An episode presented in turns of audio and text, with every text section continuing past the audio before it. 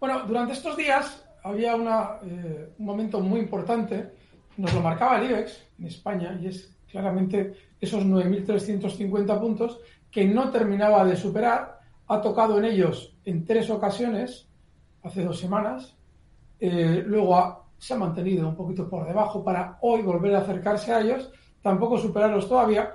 Esa parada es normal, normal. E incluso es normal, también lo venimos comentando durante estos días, que tengamos ciertos recortes, es lógico. Sin embargo, de fondo, continúa el mercado exactamente igual. Mientras el sistema financiero no haya obligado a los poderes políticos OTAN a finalizar la farsa de Ucrania, el mercado seguirá subiendo. Y ya veremos, porque después tendrán que ir a por China, a ver cuánto tiempo se toman entre lo que terminan la guerra de Ucrania y el tiempo en el que van a por China.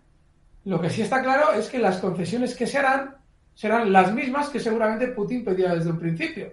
Es decir, 300 y pico mil muertos después, vamos a aceptar lo que podíamos haber aceptado sin ningún muerto hace un año.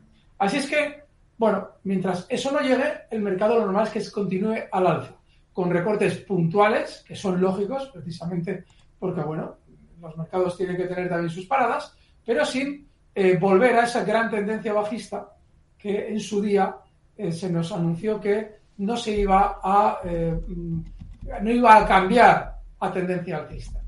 Efectivamente, sí va a cambiar la tendencia alcista. No nos sirve de referencia nuestro IBEX porque nuestro IBEX, al descontar dividendos, tiene siempre una estructura mucho más débil aparentemente que otros índices como el DAX. Pero el DAX superará sus máximos históricos en esta atacada.